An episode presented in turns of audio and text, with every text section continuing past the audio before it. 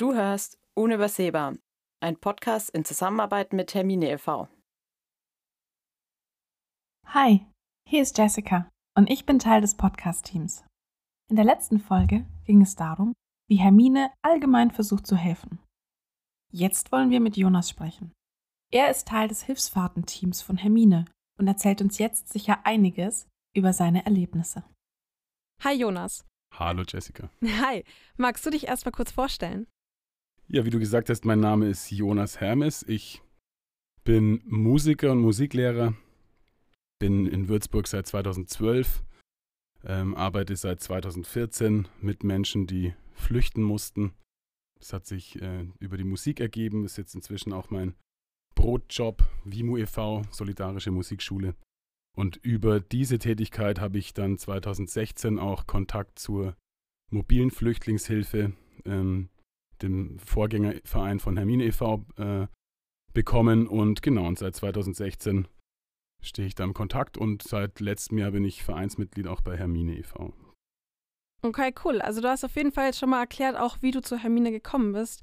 Ähm, was mich total interessieren würde, wäre, warum genau hilfst du jetzt mit und was berührt dich an der Arbeit dort am meisten? Also das Thema Flucht, Migration, Armut ähm, ist etwas, das mich schon sehr lange interessiert ist das falsche Wort. Ich würde eher sagen, berührt und zwar aus einem äh, tiefen inneren, aus, ne, ja, aus einem inneren Gefühl, dass ich einfach Ungerechtigkeit ziemlich scheiße finde und äh, mich immer dann sehr verletzt fühle, wenn ich über Ungerechtigkeit stolper oder mir das begegnet. Und als ich dann 2014 eben begonnen habe, Musik zu machen mit ähm, Menschen, die nach ihrer Flucht in Würzburg äh, versucht haben, ein neues Leben anzufangen, kam ich eben in Kontakt mit den Menschen, die so die, die Hauptlast unseres Lebensstils auch mittragen und der geopolitischen Situationen und so. Und das hat mich einfach jedes Mal sehr berührt. Ich habe inzwischen sehr, sehr enge Freunde, die äh, auch Fluchtgeschichte haben, die in anderen Ländern groß geworden sind. Wir tauschen uns aus über meine Jugend, über deren Jugend, äh, Kindheit, Familiensachen. Also es ist einfach so, dass es ein Teil meines Lebens ist, diese, dieses Thema. Flucht, ja, Migration. Okay, also ich finde das auf jeden Fall einen richtig guten Beweggrund und das regt auch total zum, Anre ähm, zum Nach drüber Nachdenken an und ähm, da sollten sich mehr Leute Gedanken drüber machen.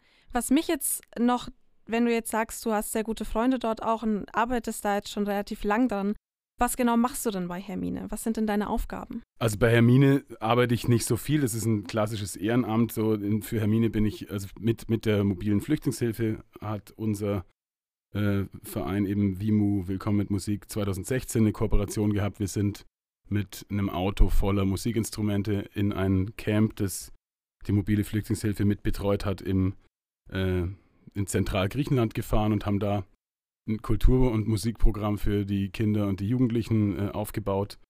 Das war so mein erster Kontakt zur Tätigkeit außerhalb Würzburgs, außerhalb Deutschlands über die mobile Flüchtlingshilfe, über Hermine. Und im letzten Jahr war ich dann einmal kurz in Bosnien und jetzt über äh, Weihnachten und Silvester eben nochmal mit Hermine dann. Okay. Also du sagst jetzt gerade, du warst in Bosnien ähm, über Hermine, mit Hermine. Ähm, was habt ihr denn dann dort genau gemacht? Die erste Fahrt war sehr kurz. Das war eher so eine, so eine Erkundungsfahrt auch, in der wir aber auch ein, äh, ein Privatauto, ein Opel Vivaro, also ein VW-Bus-Größenauto mit äh, Sachspenden von Hermine dabei hatten und ähm, extra für die Fahrt gesammeltes Geld ausgegeben hatten. Das war quasi jetzt nicht wirklich unter dem Dach von Hermine, sondern eher eine Kooperation zwischen Freien und Hermine. Und wir haben dort dann ja die Sachen verteilt mit einer ähm, großartigen, damals in der Gründung sich befindenden äh, lokalen Organisation SOS Bihatsch ähm, und haben dann das Geld auf den Kopf gehauen und insgesamt über vier Tonnen Lebensmittel verteilt an Menschen, die im Nichts leben und nichts hatten. Innerhalb von sieben, acht, neun, zehn Tagen. Das war eine sehr kurze Fahrt, ja.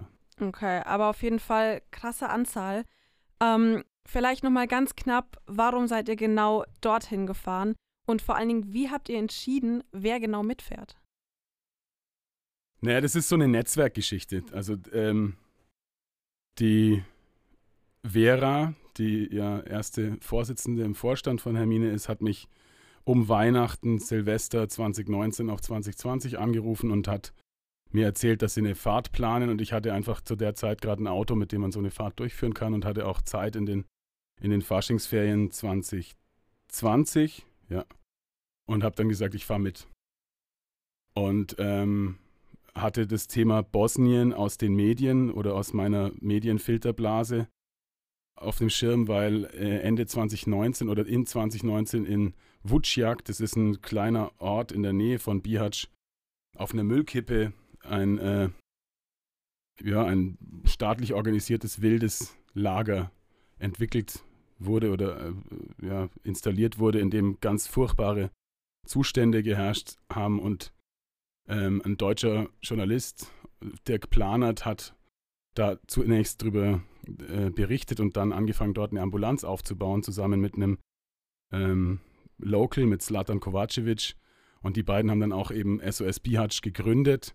Und wir haben quasi im Februar 2020 dann SOS Bihać besucht und in, in Zusammenarbeit mit Slatan und SOS Bihać, äh, das damals noch sehr klein war, eigentlich war es nur Slatan und ein, zwei andere Leute, ähm, eben versucht, den Menschen dort ein bisschen Unterstützung zu geben. So. Okay, also das klingt auf jeden Fall total spannend und das ist auch mega wichtig, was ihr da gemacht habt. Ähm, was bestimmt ganz, ganz viele Leute interessiert ist, wie läuft es überhaupt ab? Also wie lang oder wie läuft der Weg ab vom Spendenaufruf bis hin zu der Verteilung, die ihr ja quasi gemacht habt? Na, das sind die zwei Fahrten nach Bosnien, die ich jetzt im letzten Jahr, also 2020, äh, mitgemacht habe. Eigentlich gute Beispiele dafür, dass es äh, da keine Blaupause gibt, sondern es kommt immer ein bisschen drauf an. Die erste Fahrt im Februar war ziemlich spontan und sehr, ähm, ja, von wenigen Individuen geplant. Da gingen wie die Spendenaufrufe, hauptsächlich ging es da um Geld, das wir dann eben dort vor Ort ausgegeben haben um eben auch den, den lokalen Einzelhandel mit einzubinden in die Unterstützung der Menschen auf der Flucht. Ähm, genau, und da haben Individuen über Facebook vor allem Geldspenden gesammelt, wogegen die Fahrt jetzt über Weihnachten und Silvester, die ja erstens eine größere war, ich hatte ein größeres Auto dabei, den Hermine-Bus. Ich hatte ähm, mehr Zeit, ich war dort insgesamt mehr als vier Wochen und es kam dann auch aus dem Hermine aus der Hermine-Struktur direkt Leute nach. Es ist bis jetzt jemand von Hermine vor Ort. Ähm, und das lief dann schon ein bisschen anders. Das war ein bisschen eine andere Vorbereitung. Wir haben äh, vorher, SOS Bihatsch hat sich in der Zeit zwischen Februar und Dezember krass entwickelt, hatten äh, wirklich viel mehr Überblick und wussten genau, was gebraucht wird. Und der Slatan hat quasi so Mitte November durchgefunkt, es wird eine Katastrophe geben, wir brauchen dringend Schlafsäcke. Und dann haben wir ähm, den Bus voll gemacht mit Schlafsäcken. Also haben Schlafsäcke gekauft hier und haben die dann da runtergefahren. Und es war dann tatsächlich so, dass ich am ähm, 22.12. angekommen bin und am 23.12. haben wir dann die, die Zollabwicklung gemacht im Grenzposten in der Nähe von Bihać. Und ich stand am Zoll und habe äh, auf WhatsApp dann die Bilder bekommen, dass das Lager Lipa in dem Moment eben abbrennt. Und dann waren da 1200 Menschen eben ohne Obdach. Da waren dann die mehreren hundert Schlafsäcke in unserem Bus zwei, drei Tage später auch schon wieder bei den Menschen. Okay, also das ist auf jeden Fall eine total krasse Geschichte, die du zu erzählen hast. Ähm, du hast jetzt ein paar Mal angesprochen, dass ihr vor allen Dingen ganz viel Geld und jetzt vor allen Dingen auch die Schlafsäcke gesammelt habt. Ähm, was wird denn konkret gebraucht? Was kann man denn spenden? Was können die Leute vor Ort wirklich ganz extrem brauchen? Also wenn du über die Leute vor Ort sprichst, dann meinst du die Menschen, die geflüchtet sind. Ich meine damit auch die Leute, die zum Beispiel in einer Struktur wie SOS Bihać arbeiten. Ähm, denn die Leute sind seit mehreren Jahren auch äh, jetzt jeden Tag involviert, sind jeden Tag konfrontiert mit den, mit den äh, ja, grausamen Ergebnissen der EU-Politik, der, der geopolitischen Lage, unseres Lebensstils und tragen das auf ihren Schultern. Und die Menschen brauchen genau die gleiche Unterstützung wie Menschen, ähm, die hier krasse Jobs haben. Also wir müssen eigentlich dafür sorgen, dass eine Struktur wie SOS Bihać von hier aus mit so viel Rückendeckung versorgt wird, dass die ordentlich arbeiten können, gute Gehälter, ähm, eine gute Arbeitszeitenstruktur aufbauen können und so weiter. Das bedeutet, kurze äh, Antwort auf die lange Vorauslaberei, äh, Geld. Also das einzig Sinnvolle ist Geld so zu spenden, dass es auch wirklich dann vor Ort ankommt, dass es von einer lokalen Struktur sinnvoll äh, eingesetzt werden kann. Und das kann ganz hervorragend über Hermine e.V. funktionieren mit dem, also wenn ihr BIHAC, SOS BIHAC unterstützen wollt, einfach an Hermine spenden mit dem Verwendungszweck SOS BIHAC. Okay, super. Also vor allen Dingen, um es nochmal zusammenzufassen, ähm, an alle, die uns gerade hören und an alle, die sich jetzt für das Thema auch mehr interessieren oder vielleicht sich darüber informieren wollen, ist es auf jeden Fall als erstes erstmal sinnvoll, Geld zu spenden. Genau, ich erkläre es nochmal ganz kurz, äh, weil ich glaube, dass ich immer äh, mit zu viel Wissen rechne, die, das ich auch nicht hatte vor eineinhalb Jahren. Also die Region, über die wir reden in Bosnien, ist die Region Unasana, die ist im Nordwesten Bosniens. Das ist so ein kleiner Zipfel, der quasi in Kroatien liegt, aber bosnisches Staatsgebiet ist. Bosnien ist nicht Teil der EU, Kroatien ist Teil der EU. Das bedeutet, alle Menschen, die über die Balkanroute oder viele Menschen, die über die Balkanroute in Richtung Europa wollen, landen dort und werden dann von Kroatien nicht reingelassen. Also es gibt dort die Problematik der, der brutalen Pushbacks der kroatischen und auch der, der Frontex ähm, organisierten europäischen Grenzpolizei und verschiedene andere Problematiken. Bosnien selber ist kein reiches Land und die Region Unasana ist noch die ärmste Region im Land selber. Das heißt, man hat auch noch einen gesellschaftlichen und gesellschaftlichen, äh, gesellschaftspolitische Problematiken dort vor Ort.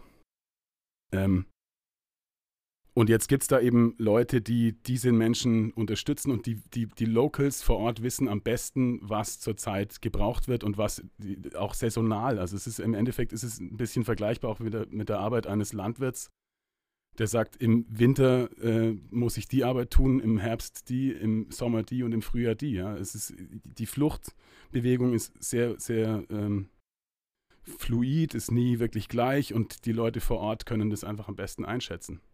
Also es macht doch auf jeden Fall Sinn und es ist auch gut, einfach nochmal von vorne anzufangen, damit auch jeder weiß, um was es geht. Ähm, was vielleicht nochmal einen besseren Eindruck über die ganze Sache ähm, verschaffen würde, wie wird denn jetzt ganz konkret von den ähm, Geflüchteten vor Ort, aber auch die Leute, die dort arbeiten oder die sich darum kümmern. Wie wird denn eure Arbeit von hier quasi angenommen dort und wie wird die wertgeschätzt vielleicht auch? Also es ist natürlich so, dass ähm, sich Menschen bedanken, wenn man ihnen äh, bei minus 20 Grad den Schlafsack in die Hand drückt. Das ist ganz klar, das würde jeder Mensch machen. Und was mir persönlich ein bisschen, was mich persönlich ein bisschen schmerzt, ist, dass die, dass der große Zusammenhang oft zu wenig gesehen wird, dass Menschen, die aus Europa dorthin fahren, um zu helfen. Also ich äh, ja auch Teil der, der Grundlage dieser Katastrophe bin. Also mein Lebensstil ist mit dafür verantwortlich, dass die Leute da bei minus 20 Grad, jetzt im Winter eben, im Sommer halt bei brutaler Hitze oder von den kroatischen Grenzpolizisten verprügelt im, im Wald rum äh, ja, vor sich hin vegetieren müssen. Das, also dieser Zusammenhang, der ist mir viel wichtiger herauszu, äh, herausgearbeitet zu werden als Dankbarkeit oder Anerkennung oder Kritik oder Nicht-Anerkennung von Menschen, die geflüchtet sind oder in Bosnien sich den Arsch aufreißen, dass es die Leute äh, nicht ganz schlecht haben. Okay. Ähm, das ist auf jeden Fall ein wichtiger Punkt und da sind wir auch schon bei einem ganz, ganz wichtigen Punkt, den ich ansprechen wollte. Und zwar, was sagst du denn zu dem Vorwurf, dass Hermine oder wir generell, wie du es gerade schon gesagt hast, mit dafür ja Sorge trägt, dass überhaupt solche sagen wir mal, menschenunwürdige Camps und manche nennen es auch Lager existieren, dass solche Situationen und solche ähm, Gebiete überhaupt existieren, wenn quasi dort noch Hilfe hingetragen wird. Diese kritischen Stimmen gibt es ja. Also ich würde das jetzt gern mal, ähm, also ich werde mich nicht vor der Frage drücken, aber ich werde die jetzt von Hermine wegnehmen und auf meinen Arbeitgeber zurückführen, auf Vimo e.V., auf die Solidarische Musikschule weil ich da einfach täglich drin bin und aber die Problematik eine sehr ähnliche ist. Ich bin für Vimo e.V. und auch noch äh, anders in einigen Unterkünften hier in Unterfranken gewesen. Ich kenne die GU hier in Würzburg, ich kenne äh, Notunterkünfte 2014, 2015 von der Turnhalle bis zum Zelt. Ähm, ich kenne aber auch das Ankerzentrum in Schweinfurt sehr gut. Und ich sehe dort in diesen Unterkünften immer, wenn ich diese Unterkünfte be betrete, blutet mir das Herz, weil ich mir denke, das kann nicht sein, dass Menschen in Deutschland, in Bayern, in Unterfranken so behandelt werden, dass sie unter solchen Umständen leben müssen. Wir hatten jetzt in Corona ähm, im Ankerzentrum zum Beispiel oder auch hier in den Unterkünften Schülerinnen und Schüler, die nie am äh, Online-Unterricht teilnehmen konnten, weil sie kein Internet hatten. Oder als es dann Internet gab und die Schulen ihnen Laptops gegeben hätten, weil sie keine Möglichkeiten hatten, diese Laptops wegzusperren.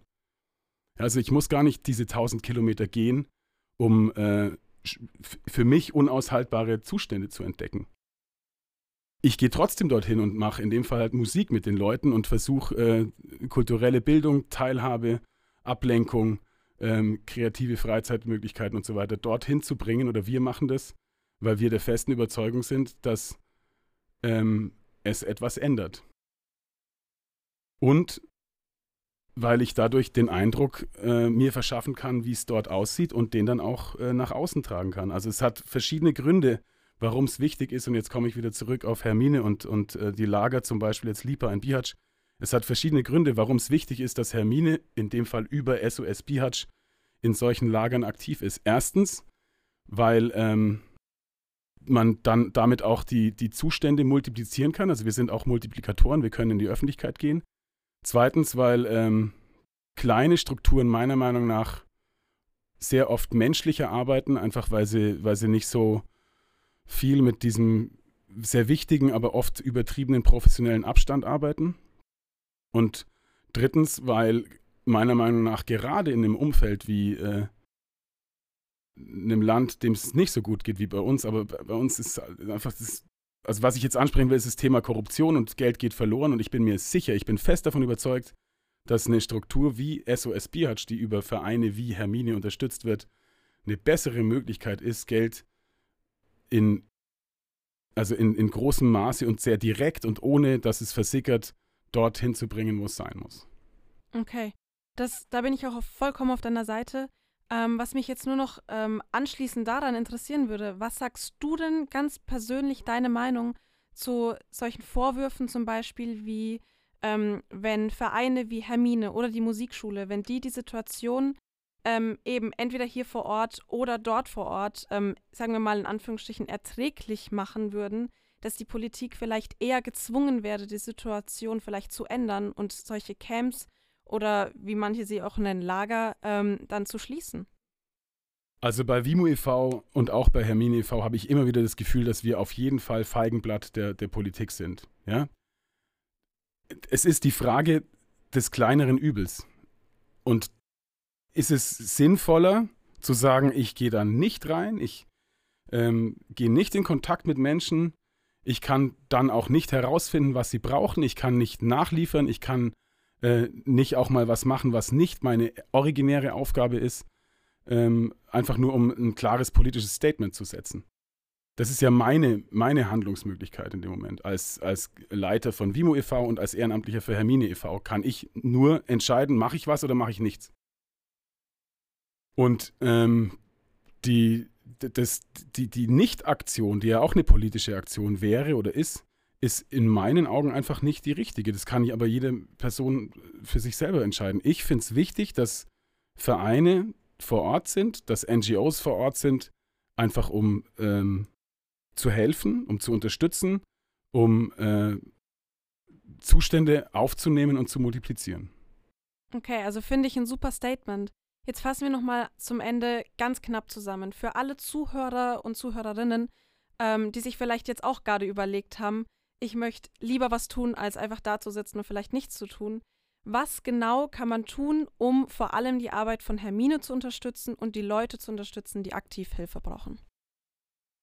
Also da muss ich sehr, ähm, ich kann das jetzt nicht kurz beantworten, weil ich da auch meine Rolle zum Beispiel in Bosnien sehr kritisch hinterfrage. Ich bin nach Bosnien gefahren und ich habe zwar seit über sieben Jahren ähm, Kontakt zu Menschen, die geflüchtet sind. Es war nicht meine erste Fahrt aber trotzdem bin ich als kompletter Idiot dahin gefahren. Ja. Ich habe keine Ausbildung ähm, in, in internationaler Sozialarbeit. Ich, also ich bin ja gelernter Musiker und Koch.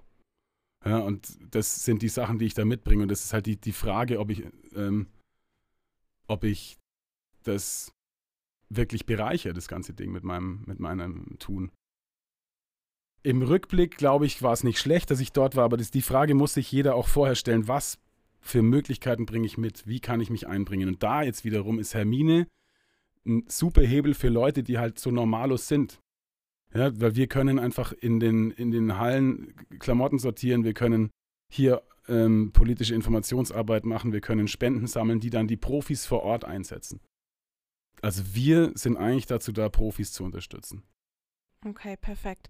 Ich glaube, wir haben jetzt ganz, ganz vielen Leuten ähm, einen Einblick gegeben, was man tun kann und wie wichtig das vor allen Dingen ist. Und ich bedanke mich auf jeden Fall herzlich bei dir für die ganzen Insights, die du uns jetzt gegeben hast. Danke für euer Interesse und dafür, dass ihr den Podcast macht und auch da zur Multiplikation beitragt. Super gerne.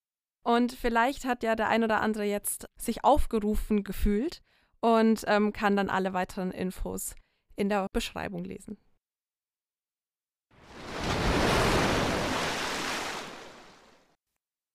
Das war Unübersehbar, ein studentisches Projekt in Zusammenarbeit mit Hermine e.V. Mein Name ist Iris Volkert und ich freue mich, dass du dabei warst. Und wer weiß, vielleicht können wir dich ja bald als Teil unseres Teams willkommen heißen. Bis dann.